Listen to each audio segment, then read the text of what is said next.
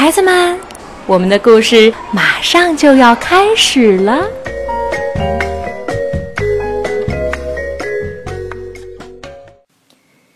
小朋友们，大家好！西西姨在湖南长沙给大家讲故事。今天我们的故事名叫《阿尔菲出走记》，作者是来自美国的肯尼斯 ·M· 卡多著，由劳伦·卡斯蒂略绘图，戴冬梅翻译，二十一世纪出版社出版。阿尔菲不喜欢洗澡，不喜欢整理他的小床，不喜欢帮忙摆餐桌，也不喜欢吃土豆。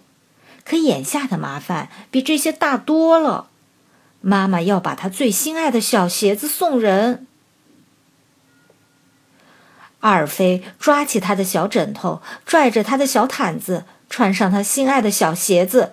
我要离家出走，他向妈妈宣布。哦，阿尔菲，妈妈说，你要离家出走，可不能穿这双鞋，它们太小了，你穿不合脚。一点儿也不小，我穿刚刚好。阿尔菲说：“我现在就走。”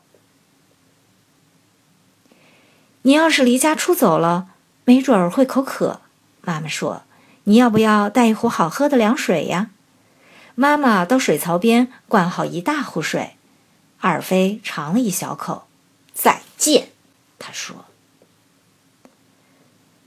你不觉得你需要一个手电筒吗？”妈妈问道。到了夜里，可是一片黑漆漆。于是阿尔菲带上一个手电筒。你不觉得你还得多准备几节电池吗？妈妈问道。夜晚总是好长好长，长的望不到头。于是阿尔菲又多拿了两节电池。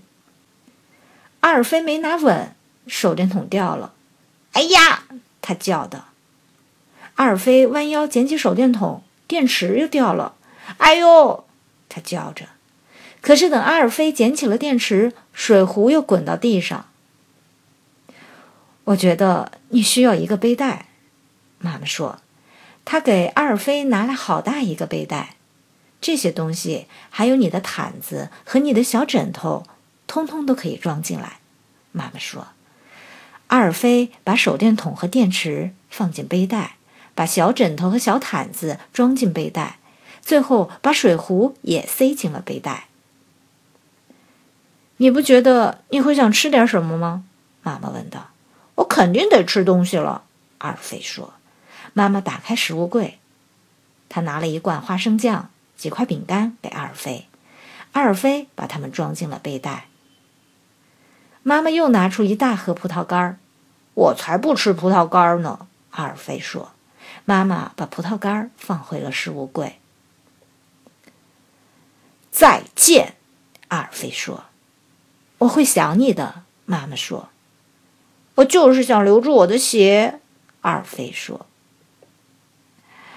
你不觉得你的巴迪熊也会想你的吗？”妈妈问。阿尔菲跑回他的房间，巴迪熊正窝在他的小床上。他抓起小熊，把它也摁进了背袋里。“你不觉得你会想要看书吗？”妈妈问道。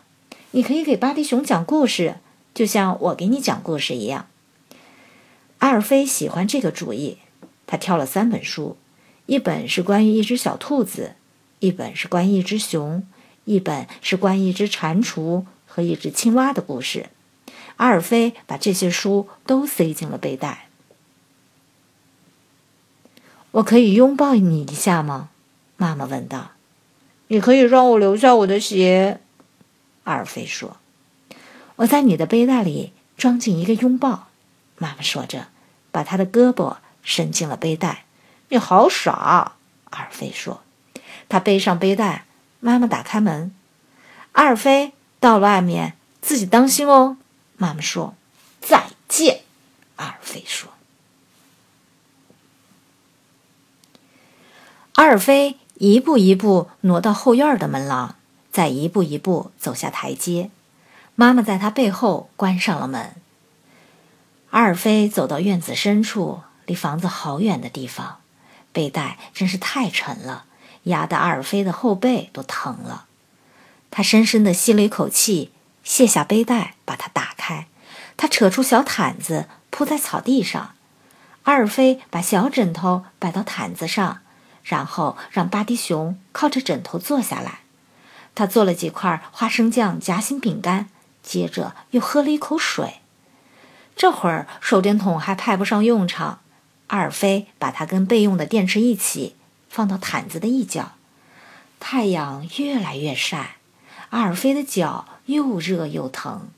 他把鞋子脱下来给巴迪熊穿上。阿尔菲把脚趾头伸进凉凉的青草里，把头枕在小熊的腿上，仰面望着蓝蓝的天。阿尔菲打了一个哈欠。要不要我给你读个故事？阿尔菲问巴迪熊。他翻开一本书，看着里面的图画。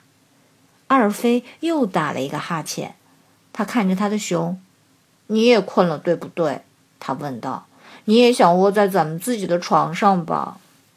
小熊什么也没说，静静的等着。太阳跑到树林那一边去了。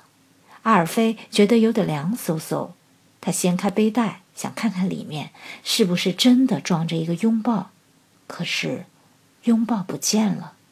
阿尔菲回头望着他的家，妈妈正跨着草坪朝他走过来，他的胳膊大张着，张得好大好大。妈妈带着拥抱来了。